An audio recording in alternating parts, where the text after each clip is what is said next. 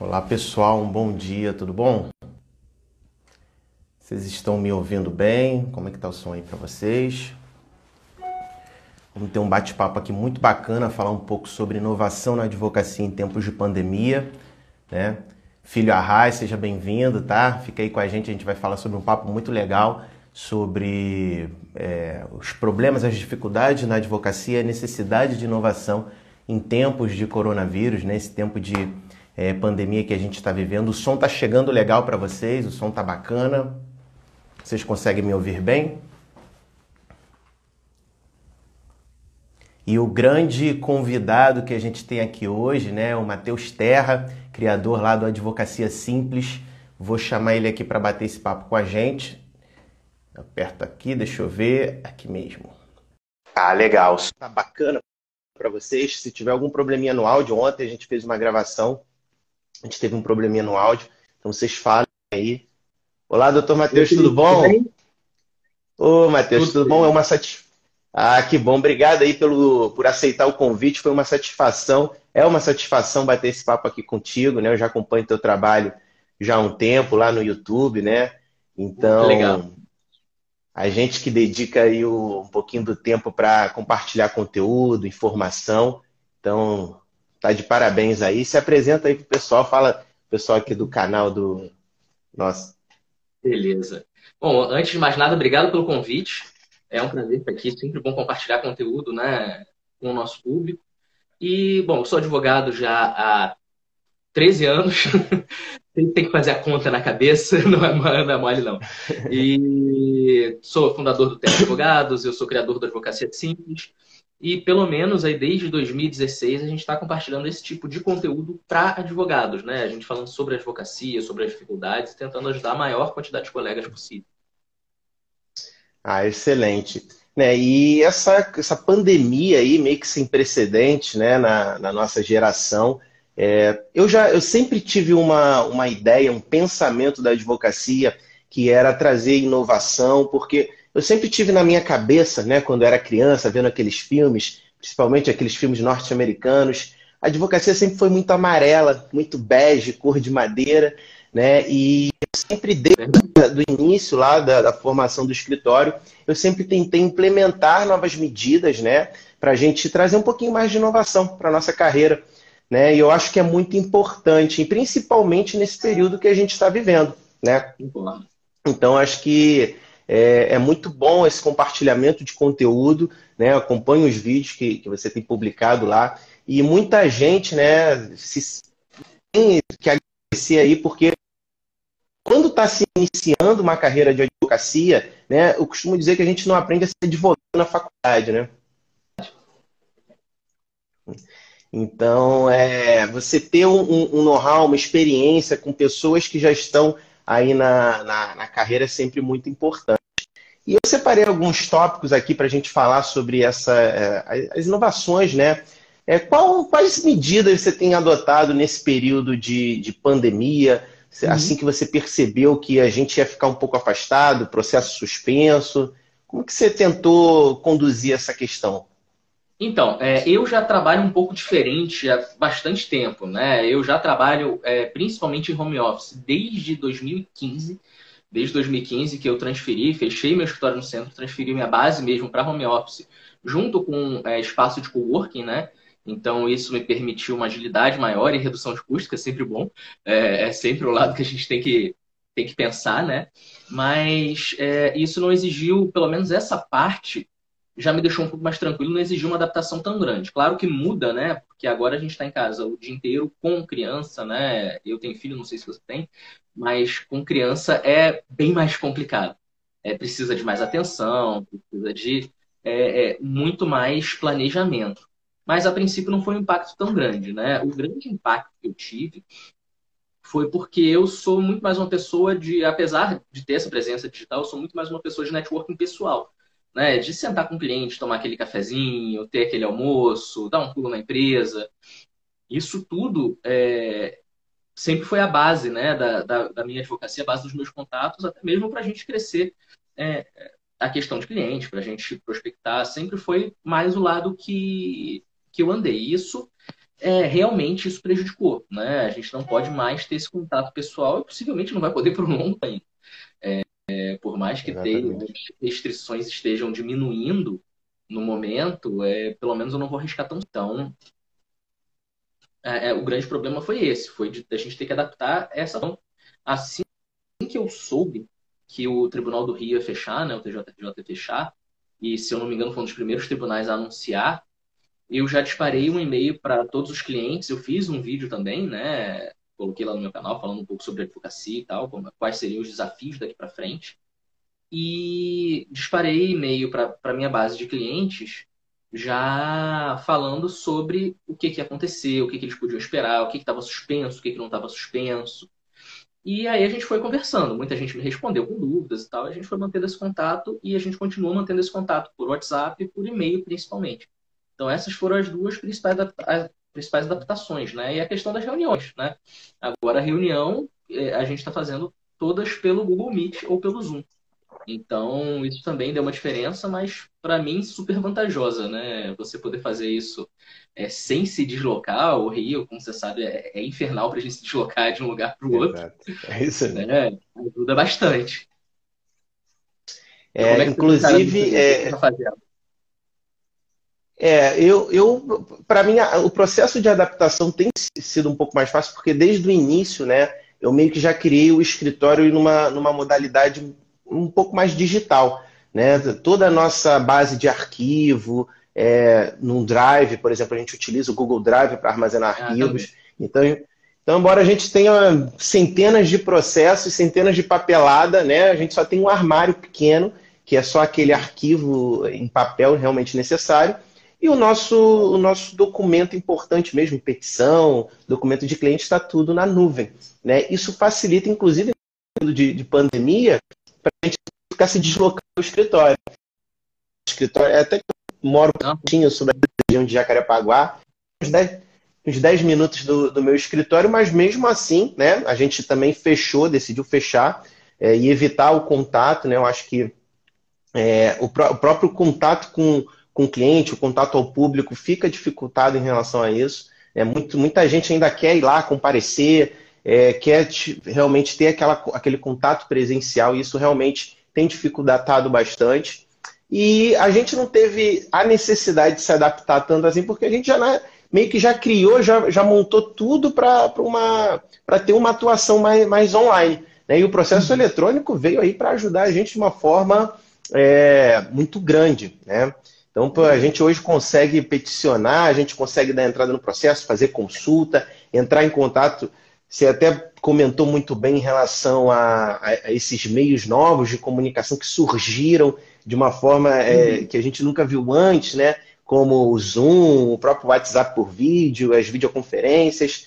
Então, isso tem, tende a trazer, inclusive para a advocacia no geral e para outras profissões também, pelo menos no meu ver, é, uma nova realidade, né? Aquele tempo pós-coronavírus, né? A gente uhum. talvez possa dizer que as atividades não só como advocacia, mas principalmente a advocacia, né, talvez vá se ter que se atualizar muito com o passar do tempo, né? É, a gente então... foi futuro, né? A gente tomou uma pancada e teve que se adaptar, porque é, a maior parte das outras profissões, né, pelo menos as outras prestações de serviço, já estava mais adaptada. Né? Muita gente já usava o telepresencial, muita gente não brigava contra o processo eletrônico, né, ou contra meios eletrônicos, como a gente briga há muitos anos. Né? reclama, é, fala que não quer, que é um absurdo. Então a gente foi forçado, né? Como a gente está vendo as audiências agora também.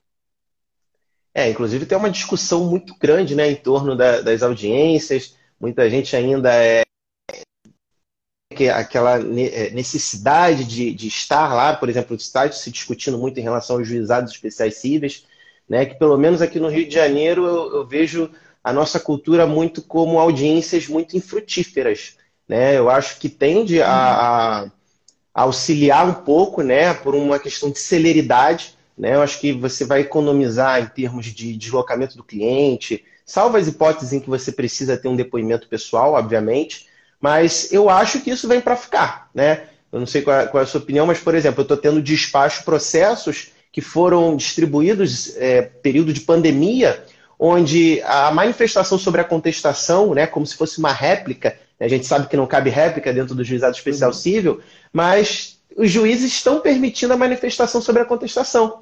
Né? Então, eu acho que tudo isso tende a, a ser mantido é, após a pandemia e tem facilitado na, na questão da, da, celeridade processual, na questão da descomplicação do próprio processo é, do juizado especial civil, né?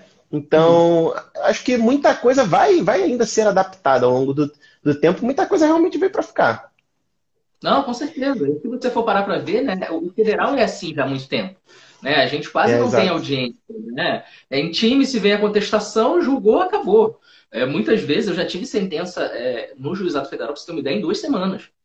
Eu distribuí o processo, a contestação veio logo, o juiz não precisou de réplica, sentenciou. Caso desses mais repetitivos. Então, por que a gente não pode fazer isso no civil? Vamos dizer, ah, entrei com uma ação contra a Claro, entrei com uma ação contra a Oi. Gente, vamos, vamos lá, né? Tem coisas que já é tão provado. Você traz. É, eu tive um cliente agora, um dos últimos que eu entrei com processo contra, contra a NET, que ele tinha 160 protocolos. Você vai falar o quê com 160 protocolos? Nossa! né? Então, tem, tem, coisas que realmente são desnecessárias. É, exatamente. Eu, eu, eu, concordo, eu acho, eu pessoalmente sou, sou a favor, né? De, principalmente no processo é, a gente já gera um pouco mais de conflito quando existe talvez o depoimento pessoal. Né? Eu, pelo menos, nos processos que eu estou conduzindo, ainda não vi. É, já tenho visto, ouvido de colegas de que ah, você tem que fazer uma videoconferência, botar seu cliente ali, o cliente vai até o teu escritório, o cliente tem que ficar, mas ali você consegue talvez direcionar o depoimento do cliente, como é que vai funcionar? Eu acho que a grande discussão, e talvez seja um consenso geral, é, acerca das dificuldades dessa audiência virtual seja mais nesse sentido. Né? A orientação, direcionamento que o advogado vai, obviamente, acabar dando para o cliente ali, até que ponto pode, até que ponto não pode essa condução. O cliente vai, é, dentro de casa mesmo, ele vai sozinho entrar lá, ou então muito advogado vai simplesmente separar o escritório em dois ambientes para achar que o cliente está em casa. Né? Então, isso uhum. realmente acho que é um debate que, que ainda talvez não esteja tão maduro, mas é, acho que é um consenso entre nós dois aqui de que para o juizado, para as questões mais simples, né, é muito bem-vinda essa, essa audiência 100% vi, é, é, audiência, até ausência de audiência, né, propriamente dita, de fato. Sim, com certeza. Se você quiser entrar no tema, eu até tenho sugestões para isso que, assim, se, se você parar para pensar, a gente não pode evitar é, essa influência nem quando a gente está no judiciário, né? O advogado está ali fora conversando com o cliente, lógico. Na sala de audiência, especificamente, a gente não tem. Não tem, porque pode se mandar um WhatsApp, a gente fica com a tela ligada, né? Então a gente tem, tem métodos de fazer e sempre é possível. Quem quer fazer, vai fazer. Né? Se você for pensar numa Exatamente. audiência, é, numa audiência virtual, por exemplo, numa audiência, numa sala de audiência virtual, você pode pedir para o cliente dar um 360 na, na sala que ele está, sentar de costas para a porta, filmando, né? Para ver que não entra ninguém. Então a gente tem outras opções né?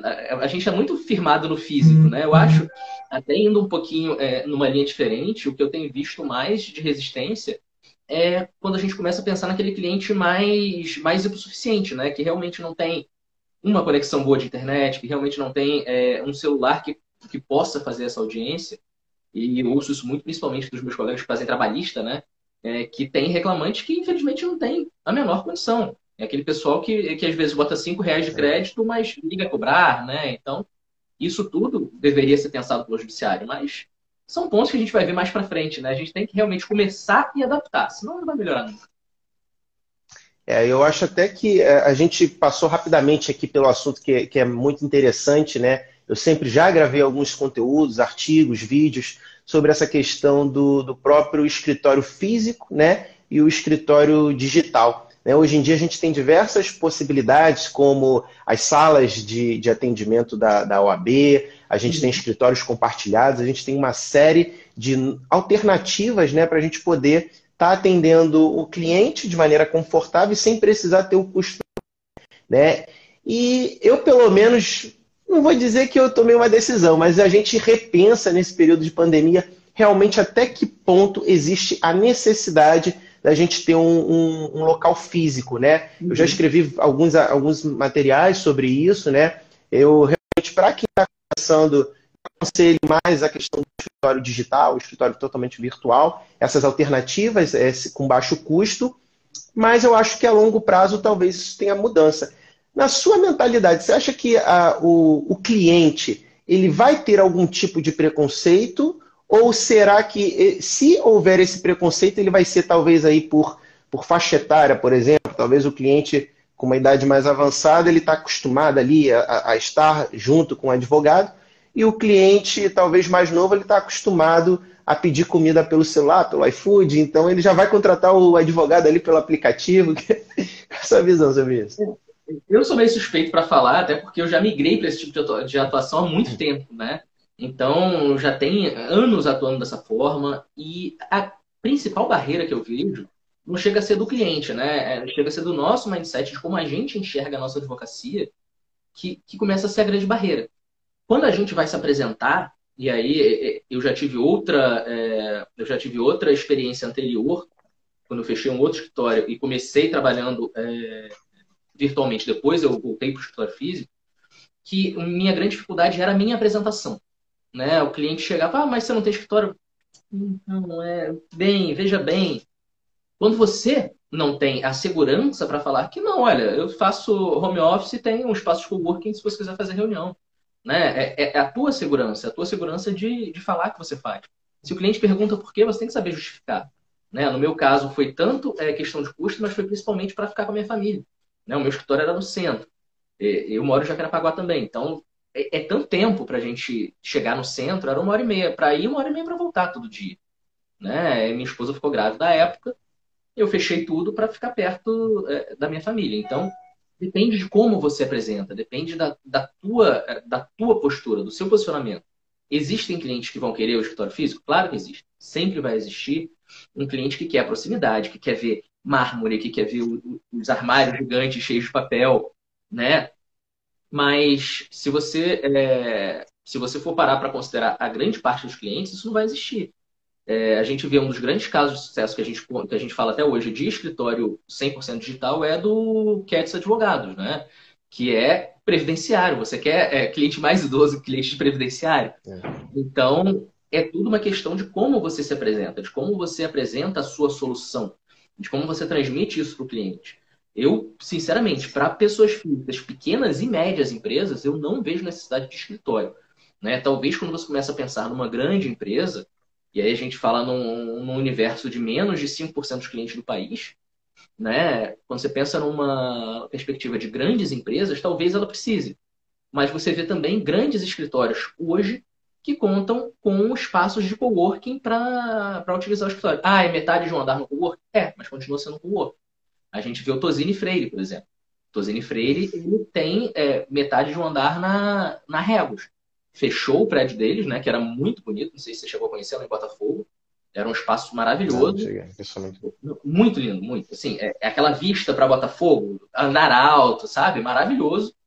Mas, quando você bota isso na, na ponta do lápis, você tira custo de administração, você tira custo de funcionário, e isso pode ser repassado para o cliente, né? Essa redução de custos. Então, são todos esses pontos você tem que conversar com o seu cliente para o seu cliente entender. E aí você precisa do seu script primeiro, né? É, antes de apresentar isso para o cliente, você tem que se convencer e fazer o seu script de, de convencimento para que esse cliente entenda a melhor opção, tanto para você quanto para ele. Né? Eu acredito que essa seja, é, esse seja o principal fator de convencimento, mas, enfim, vai depender, lógico, do seu público, da pesquisa que você faz dentro do público.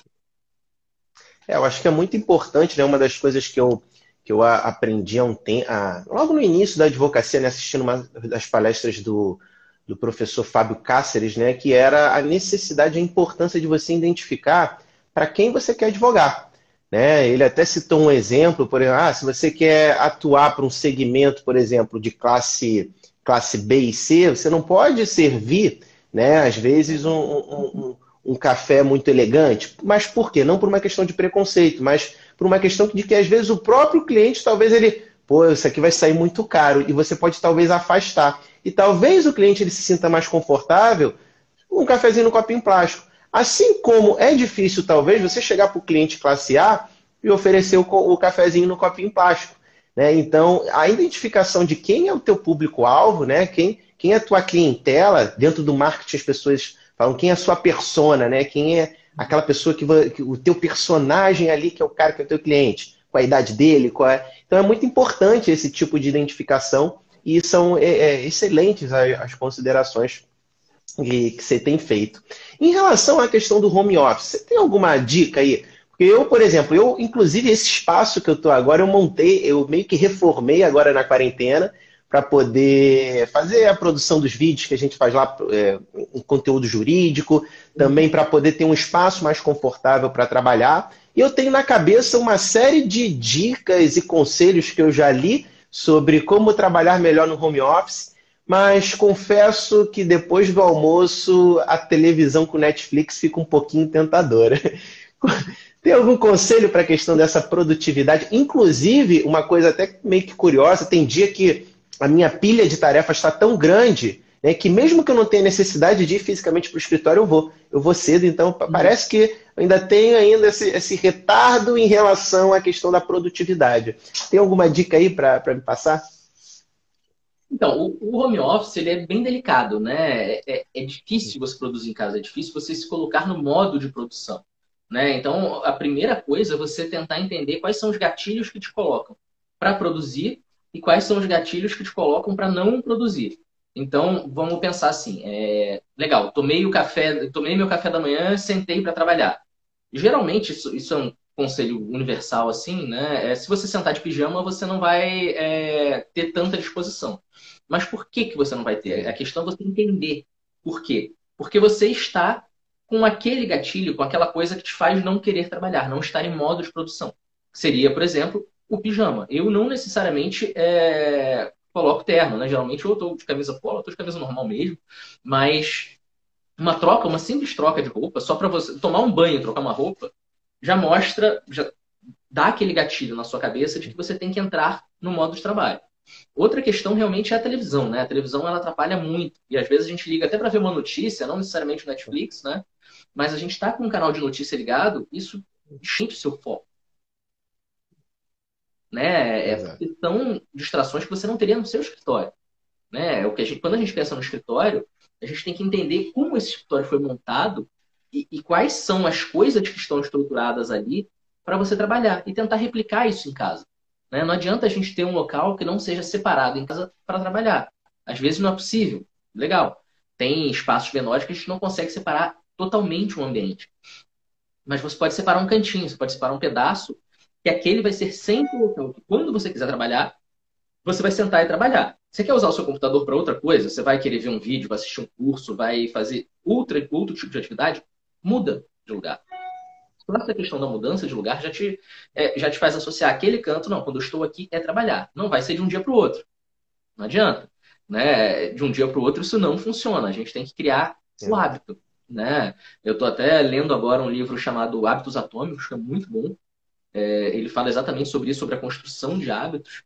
E são os hábitos que vão te fazer produzir. Não adianta ter persistência, ter força de vontade, se você não criar o hábito, se você não vincular é, esse hábito a, a uma forma de produção. Então, esse é um ponto principal. Outro ponto é você manter horários, né? A gente tem a tendência de sentou em casa para trabalhar, vai, né? Isso era um problema que eu tinha no início. Não, não parava, não parava. Sentei às 8 da manhã, quando eu vou ver meia-noite e, e eu continuo aqui. E às vezes não produzindo tanto, né? Mas ali, meio que enrolando, meio que fazendo. Então, bota um horário definido. Ah, não conseguia. Não é prazo fatal? Levanta e sai. Levanta e sai. Prazo fatal a gente não vai poder impedir, óbvio. Mas se não for um prazo fatal, você tem que levantar e cortar naquela hora que você definiu para você criar essa estrutura. Quanto mais você cria essa rotina também, mais rápido você produz. Porque você vai saber que vai bater seis horas, você vai ter que levantar. Não é uma opção.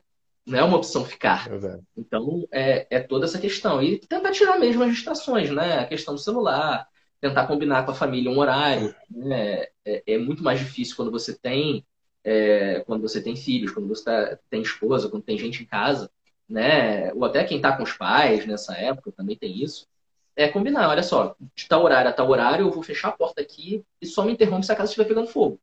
Senão, não vai dar. Eu tenho que trabalhar o mais rápido possível até para eu poder curtir esse tempo com vocês depois. Mas eu tenho que entrar aqui em modo de foco, fazer tudo que eu tenho que fazer para poder aproveitar o posterior. Acho que esses são os pontos principais, né? É, tirando as estruturas físicas mesmo, de você ter um bom computador, uma boa conexão à internet, né? é, é, não cair nessas tentações, é não ligar aquela televisãozinha depois do almoço, não sentar no sofá, né? Isso, isso vai matar qualquer produtividade. Você almoçou, botou a perna pro alto, acabou. Você não vai voltar. Exato.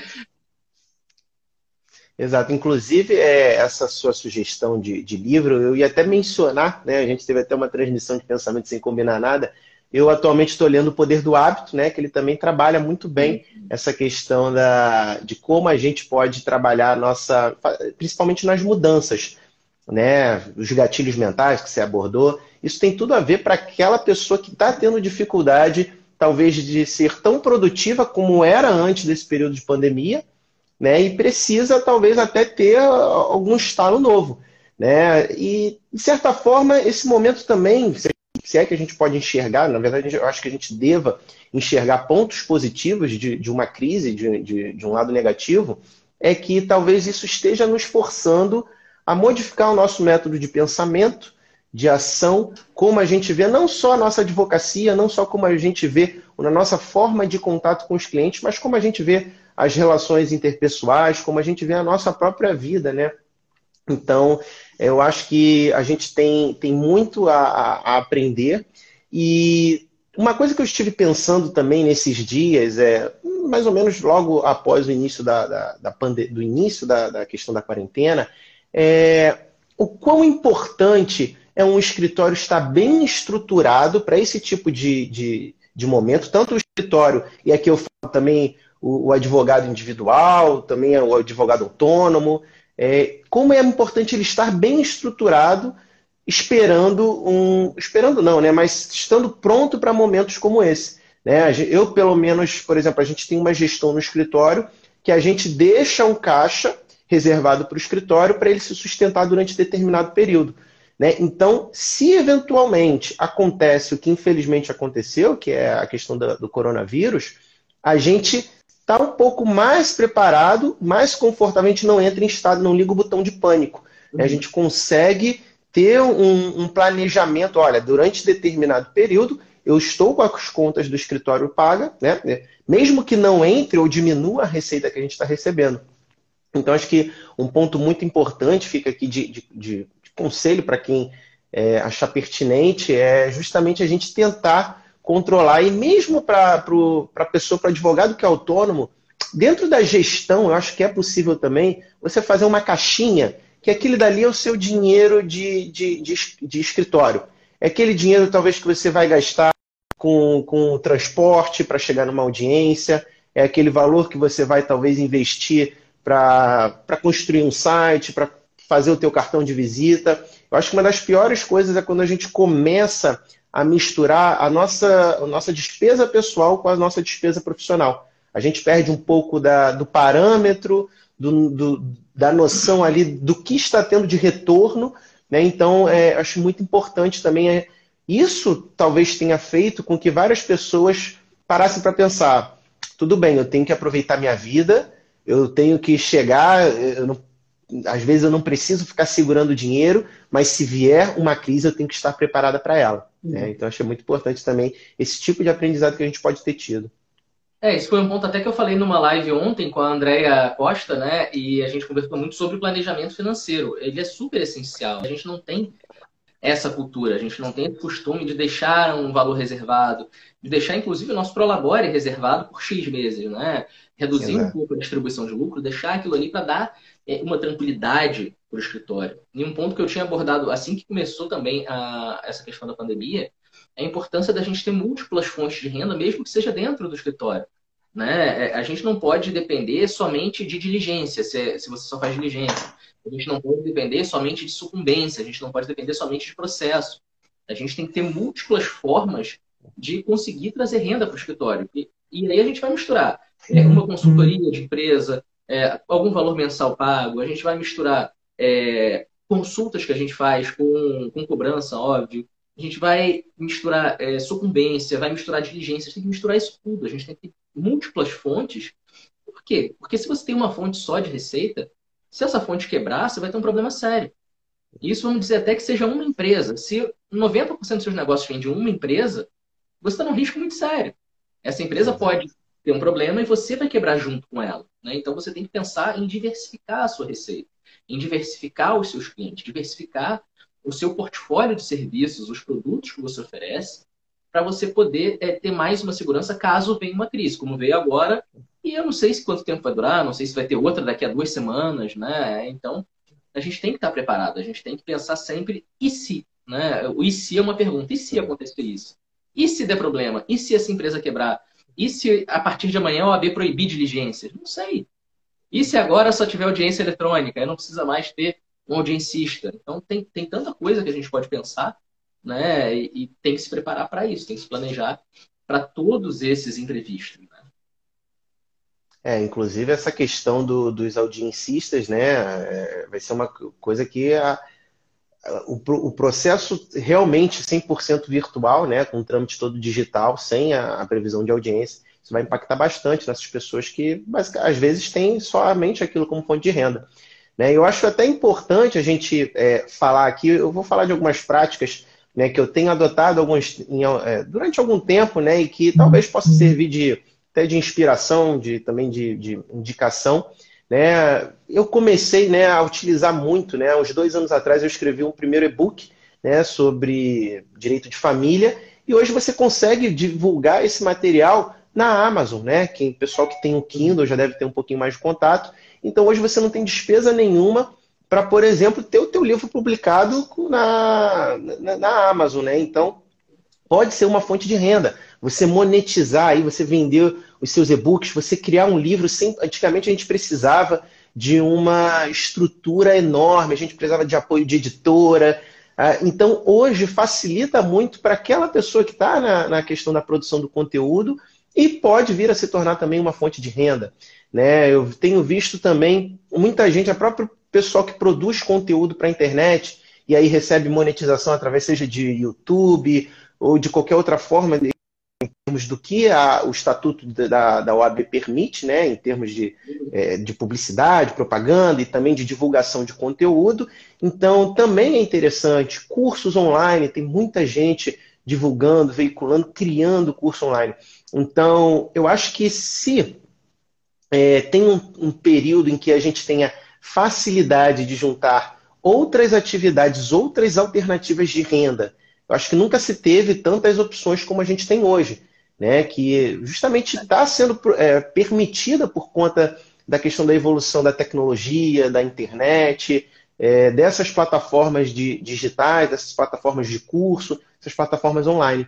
Então, acho que é um momento para a gente realmente é, abrir um pouco a, a, visão, né, estar preparados realmente para essas intempéries que podem acontecer no meio do caminho, né, e saber que é, a nossa profissão é complicada, principalmente gente que, que é autônomo ali trabalha é, dependendo de um cliente ou outro. Né? Eu acho que o mais importante, talvez, pro, e realmente, volto aqui a dizer, a gente não aprende isso na faculdade de Direito, mas talvez o mais importante para o advogado seja é, aprender a gestão, né? aprender a captação do cliente. Isso, infelizmente, a gente não recebe conselho durante a faculdade. Né? É verdade, a gente não ouve absolutamente nada, né? O cliente é, é, é aquele ser mágico que você sentou na cadeira do seu escritório e ele aparece na sua frente, né? Pelo menos na visão Exato. da faculdade é isso aí. Você só tem que abrir o escritório, sentar ali e, e vai aparecer na sua frente. Isso, claro, se você não fizer um concurso, porque o objetivo das faculdades é que você faça um concurso, aparentemente, né? É, Exato. O ensino é todo voltado para isso, né? A prática, infelizmente, fica um pouco afastada do dia a dia. Mesmo tendo a oficina de prática, mesmo tendo aquelas questões obrigatórias da aula de prática, a gente vê que, infelizmente, fica muito afastado do dia a dia. Então, realmente, é, a prospecção, o, o, encontrar o cliente, o convencimento do cliente é, é uma habilidade absurdamente, absolutamente essencial para quem quer advogar, para quem precisa manter um escritório e precisa trazer negócio, né? E o primeiro ponto que a gente precisa pensar é que a gente, primeiro que a gente é um negócio, né? O escritório de advocacia é. é um negócio, sim. Nós somos, sim, prestadores de serviço e nós temos que nos preocupar com essas coisas mundanas, como faturamento, como clientes, né? Essas coisas que aparentemente estão abaixo da advocacia, mas a gente tem que, tem que sobreviver, tem que manter é, esse tipo de pensamento para realmente o escritório ir para frente, para o escritório conseguir se manter. E, e para a gente ter esse pensamento, a gente realmente vai precisar entender a cabeça do cliente, né? É, primeiro, como você disse lá atrás, a gente tem que entender a nossa persona, para quem a gente está vendendo. Quem é esse cliente? Quem é, com quem a gente está se comunicando? O que a gente está querendo passar para ele? O que, que a gente pode oferecer para essa pessoa? Né? Quais são as dores que ele passa? Quais são os problemas? Quais são, quais são os anseios? O que, que a gente pode se antecipar a esse cliente que talvez ele nem tenha pensado ainda? Né? Como que a gente pode despertar isso nele? A gente pode resolver um problema que talvez ele não tenha notado que é um problema. E, e a partir daí, é. conseguir ter um tipo de convencimento né? E, e, e, de divulgação do nosso material, de publicação do nosso conteúdo para que isso chegue até esse cliente. É, exatamente. Né? A própria tecnologia, no geral, tem facilitado esse trabalho, né? inclusive é, oferecendo novos, é, novas formas da gente estar tá tendo esse tipo de contato então é muito importante a gente eh, trabalhar em cima desse conteúdo, um conteúdo de qualidade, e você faz muito bem, né, na, tanto nas redes sociais, o que a gente consegue é, visualizar acompanhamento, e, e coisas também que eu tenho né, inclusive tenho orientado alguns clientes, é a importância do advogado estar atento para a advocacia de gestão de crise. Né? A gente está falando da necessidade de inovação em tempos de pandemia, né? Então, acho que é, é, é, muito importante a gente falar um pouquinho de, de como é né, o, o, papel do advogado nesse tipo de gestão, né? E também da proatividade. Né? A gente chegar e, e, se antever às necessidades do cliente. Porque hoje, né, é, é muito. A nossa profissão, a gente tem é, muitos colegas, né? Para não dizer de certa forma também concorrentes, então a gente tem que ter uma proatividade muito grande com o cliente, a gente tem que ter um diferencial cada vez maior. Né? E a internet mostra também, de uma certa forma, dando facilidade a, a, a essas pessoas. Eu, por exemplo, é, começando, eu já consegui, de certa forma, ter uma visibilidade boa graças à internet. Eu nunca teria se fosse depender de ter um escritório grande, com grandes casos, eu nunca conseguiria meus primeiros casos se, se eu ficasse dependendo dos casos grandes. Né? Então, a internet tem facilitado isso. E é importante essa, essa questão de você se, precav... é, se antecipar né? e oferecer a gestão de crise. Né? Infelizmente, eu às vezes tenho a noção de que muita gente ainda no Brasil não se preocupa com aquela advocacia preventiva, né? aquela advocacia que. É, ou quando, ah, eu não vou lidar com isso agora, não vou ter essa despesa agora, mesmo que lá na frente a conta venha muito maior. Né? E muitas vezes, talvez, num momento de crise, a pessoa simplesmente pense: ah, eu vou suspender todos, o, todos os meus, prestadores, meus prestadores de serviço, quando nesse momento é importante também para o advogado ter uma grande noção do que o cliente precisa mais do que antes. Né? Porque você advogar para o cliente que está sem problema, né, ali naquele, naquele, naquele momento, sem grandes é, transtornos, é de certa forma você vai administrar ali, você vai orientar ele no dia a dia, o que é muito importante é a advocacia preventiva. Agora, nesse período de crise, né, talvez seja mais importante ainda a gente oferecer a mão e criar soluções para eles. É, eu concordo com você e eu digo até que isso é uma grande falha da advocacia, né? A gente é muito reativo. A gente não é preventivo, a gente não, não tenta se colocar no, no lugar do cliente a gente re recebe um problema e aí a gente parte para resolver esse problema. Mas dificilmente a gente busca a origem desse problema sem que o cliente peça. Dificilmente a gente pensa em outras opções para o cliente. Dificilmente a gente tenta entender o negócio do cliente. O que, que o cliente faz? O que, que aquele cliente vende? A razão de existir daquele cliente. Né? Quando a gente não pensa nisso, quando a gente não tem essa visão do cliente, a gente tem uma dificuldade de lidar com ele, a gente tem uma dificuldade até de, de, de convencê-lo a fazer essa contratação preventiva. Porque ele nunca viu isso partindo da gente. Né? Se a única visão que esse cliente tem de você é que quando chega um processo, chega uma citação para ele, ele te liga, ele não vai te contratar para uma questão preventiva. Agora, se você recebeu recebeu um processo do cliente, legal, Recebi e resolvi aquele problema. Recebi dois, recebi três da mesma coisa. Será que não é um problema recorrente? Será que você não pode fazer uma análise é, dessa atividade do cliente para ver aonde ele pode mudar? Ah, Matheus, mas aí eu vou parar de receber processo. Sim, você vai parar de receber processo, mas você vai cobrar uma consultoria, você vai ter um cliente feliz que vai te procurar para outras coisas e vai te recomendar mais. Então, é, a gente tem que entender o cliente, a gente tem que entender aonde na atividade dele a gente pode mudar. Né? Teve um cliente que, algum tempo atrás, tem dois casos interessantes disso. Né? Um, um cliente, há um tempo atrás, ele começou, ele é, vendia cursos online, ele começou a receber muitos processos, muita reclamação, do nada, não, não, não, fazia sentido ter começado a aparecer. Só que ao invés de só pedir é, os documentos relativos, né, contrato, etc., eu peço sempre também toda a troca de mensagem para o cliente. E aí eu consegui identificar que foi porque a pessoa que eles colocaram no atendimento era grossa. Olha, olha onde que está o detalhe. Né? É, a pessoa daquele segundo contato, a primeira reclamação que o cliente tinha, ela já respondia com grosseria. Então, é, esse cliente, obviamente, irritado, entrava com processo. Quando eles mudaram esse atendimento, os, clientes, os processos pararam de aparecer. Então, pode ser uma coisa simples, pode ser uma coisa pequena, mas se você não identificar, o cliente também não vai saber. Né? É, você tem que entender mais sobre o processo do seu cliente, sobre o procedimento. Né? O processo, quando eu falo processo, né? mas sobre os procedimentos, sobre os caminhos, sobre o que, que ele faz, né? sobre o que, que ele vende, de que forma ele vende, de onde vem o dinheiro, o que, que é mais importante ele dentro da empresa dele. Essa visão falta. Muitas vezes a gente dá um conselho para o cliente que não é viável do ponto de vista de negócio dele. E aí a gente tem que mudar isso. Tem que falar, olha, juridicamente correto seria isso. Mas eu sei que você não pode fazer por causa de ABC. Então, por que você não faz esse outro? Né? Se você não pode cumprir o padrão ouro, por que não o padrão prata, pelo menos? A gente tem que começar a pensar nessas coisas. Exatamente. Acho que é, a, a, gente ter esse conhecimento do que o, o, o cliente faz facilita o, o, nosso trabalho, né?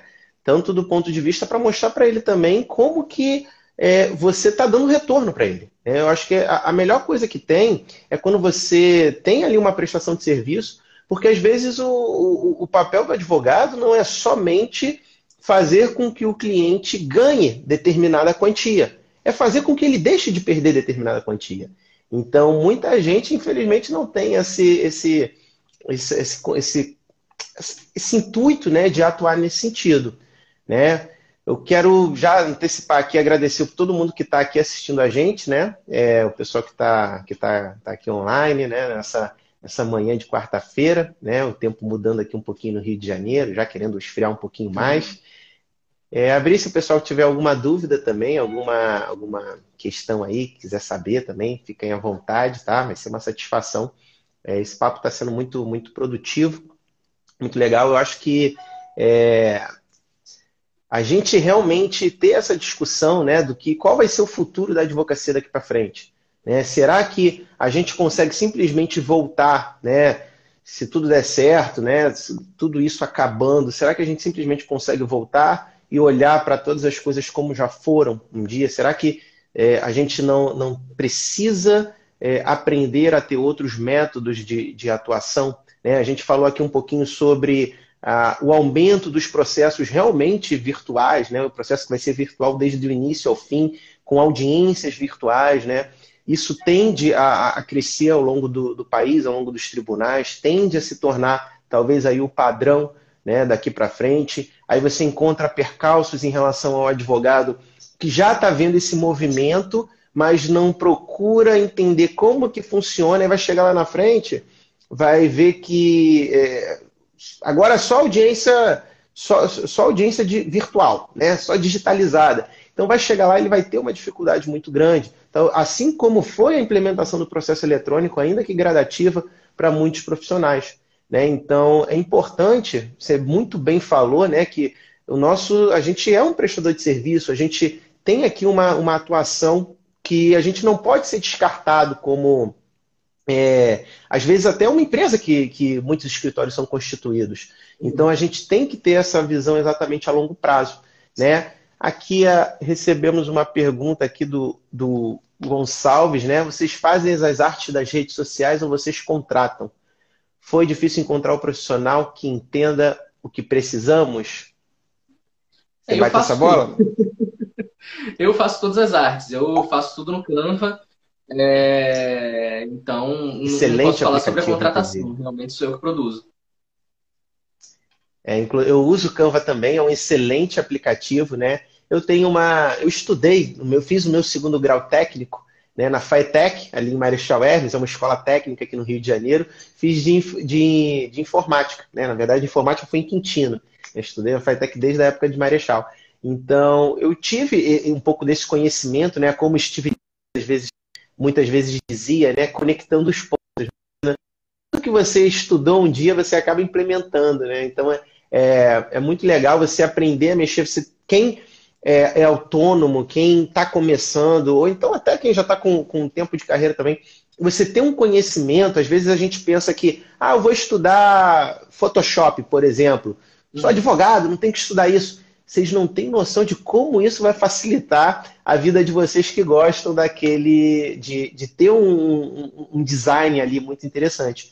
Agora, em termos de profissional, a gente também tem diversos aí, inclusive por conta dessa questão do aumento da produção do conteúdo digital, tem se aumentado também muito, tem se uma demanda muito grande de profissionais nessa área de design, né? É, e o que eu posso falar é o seguinte: é, se você não começar a fazer, você também não vai saber explicar o que você quer. Então, no mínimo, você tem que tentar, você tem que ter uma certa noção de qualquer coisa que você vai contratar, você tem que entender o, é, o mínimo sobre o serviço para você poder é, terceirizar. Né? Se você começa a falar coisas completamente fora da linha para um profissional de arte, ele não vai entender como ele vai fazer. E, e, isso é um grande problema que a gente tem. Né? Se você não tem aquele mínimo senso estético, se você não consegue materializar a visão para ele, é, você não consegue transmitir isso. É, quanto ao pagamento, eu chego a assinar o campo, mas eu assino agora. Eu fiquei dois anos sem assinar, eu comecei a assinar agora, recentemente. É, eu, eu, utilizo a versão gratuita, que eu acho que já tem um portfólio muito bom, né? Tem a uhum. versão paga realmente tem algumas outras funcionalidades. E muitas empresas estão utilizando o, o Canva, né? Tem outras aplicações também que, que, que, que, trabalham nesse universo de criação facilitada de arte, né? E é uma forma de você se comunicar de maneira diferente com o cliente.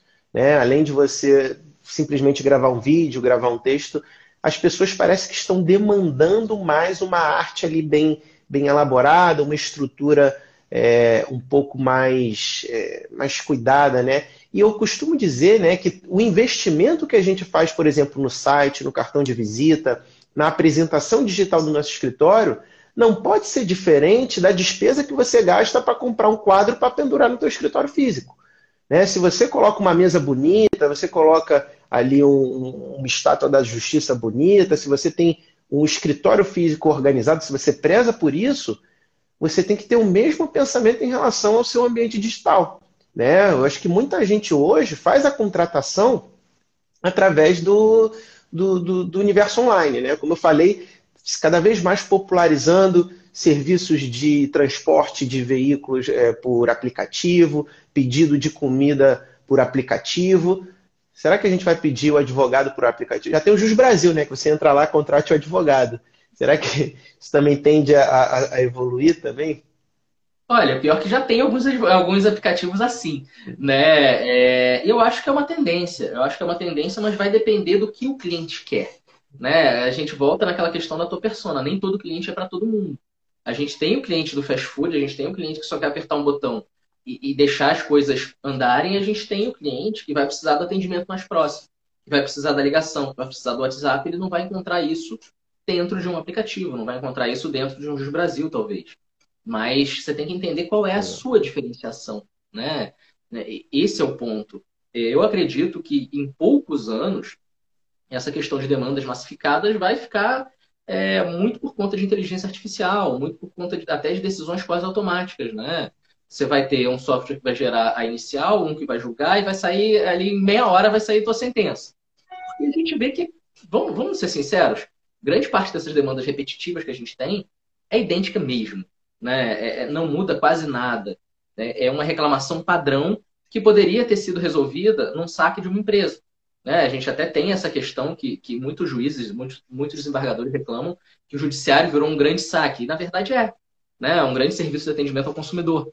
Infelizmente, isso acontece porque as empresas não, é, não entendem como prioridade o atendimento.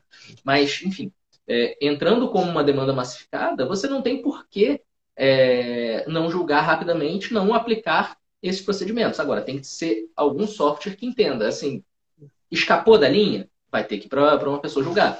Escapou do padrãozão? Ótimo. Então vai para uma pessoa, vai para vai para alguém que realmente consiga interpretar essa coisa que saiu do padrão. Né? E, e aí, como que a gente vai se diferenciar? Como que a gente vai lutar contra um aplicativo desses? Como a gente vai lutar contra isso? Com a personalização. Porque a gente, é, certamente, o, o pequeno médio escritório, ele não vai ter como lutar contra um escritório gigante em questão de massificação. Como hoje já não luta. Né? Como hoje a gente vê que os advogados dos grandes demandados são aqueles mesmos três, quatro escritórios que sempre fizeram e continuam fazendo estrutura física por questão de investimento. E como é que você se diferencia? Você se diferencia no atendimento do seu cliente. Você se diferencia aonde você vai conseguir atender, onde você vai se aproximar. Você se diferencia até na questão mesmo da consultoria. Você vê que esses escritórios, eles só fazem a massa, eles não vão fazer a consultoria para o cliente. Eles não vão conseguir resolver o problema, eles vão enxugar gelo. Enxugar gelo sempre vai existir. Agora, você tem que entender qual vai ser o seu posicionamento, né? Como você vai se posicionar para esse cliente. Como que você vai se mostrar como solução diferente para ele que justifique uma diferença de honorário, né? Porque quando a gente vai brigar por preço, a gente vai perder sempre. Sempre. Não existe briga por preço que a gente ganhe. Mesmo que você consiga o contrato, você não Exato. ganhou. Exatamente. Não, é, e muitas vezes a gente não, não, a gente não consegue passar uma coisa que muita gente fala, é a importância de você passar valor, né? Muita gente não entende qual o valor que está tendo naquele tipo de serviço. A primeira coisa que você tem que, que talvez é, ter aquele pensamento é o seguinte: eu me contrataria, né? E até talvez uma atividade para você atender, né? Coloca na, ali na, no playback e fala depois de tudo que esse cara aí falou, eu me contrataria depois de toda essa, essa, essa, essa narrativa. Então é muito importante a gente se conhecer, conhecer é, a, a o, o, o, grau que o nosso serviço oferece, né? O, o valor que a gente dá para aquele cliente. É como a gente bem abordou aqui. É a importância da gente conseguir mensurar o que, que a gente está economizando.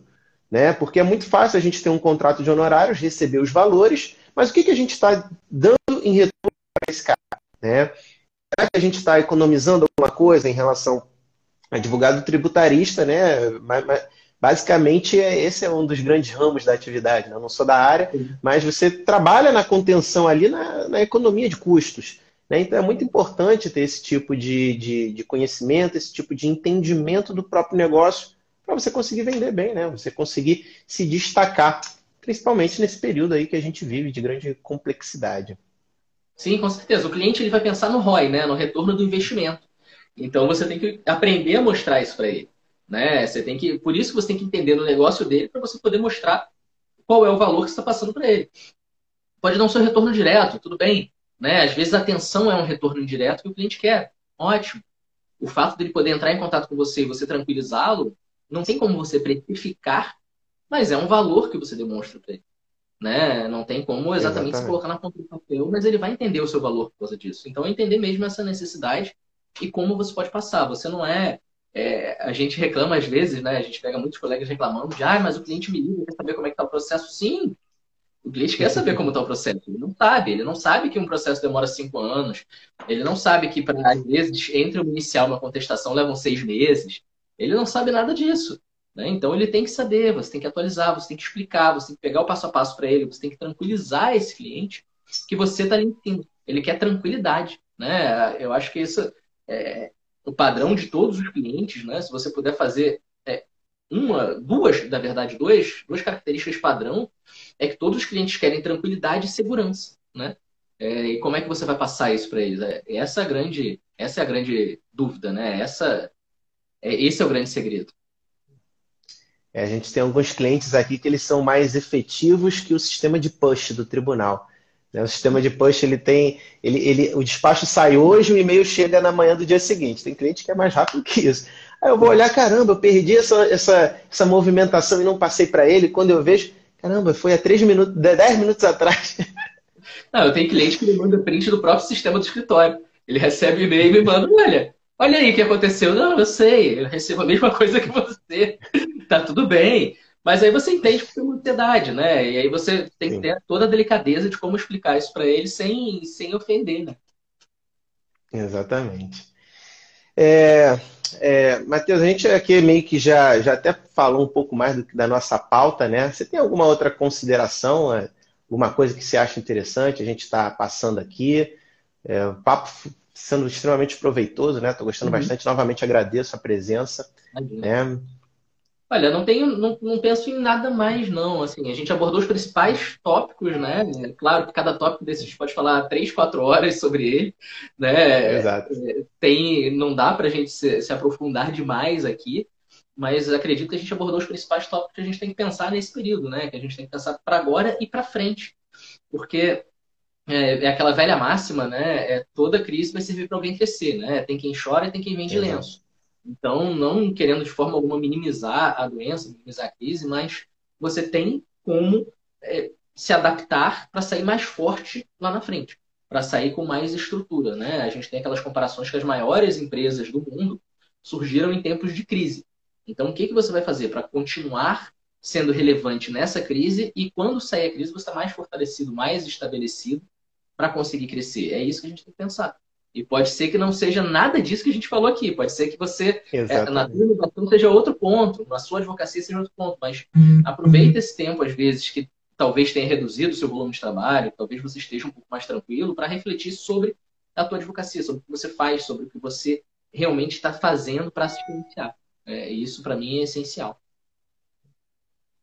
É, eu concordo, concordo 110%. Né? Acho que a gente pensar fora da caixa, a gente ter é, pensar de uma forma um pouco mais macro, né?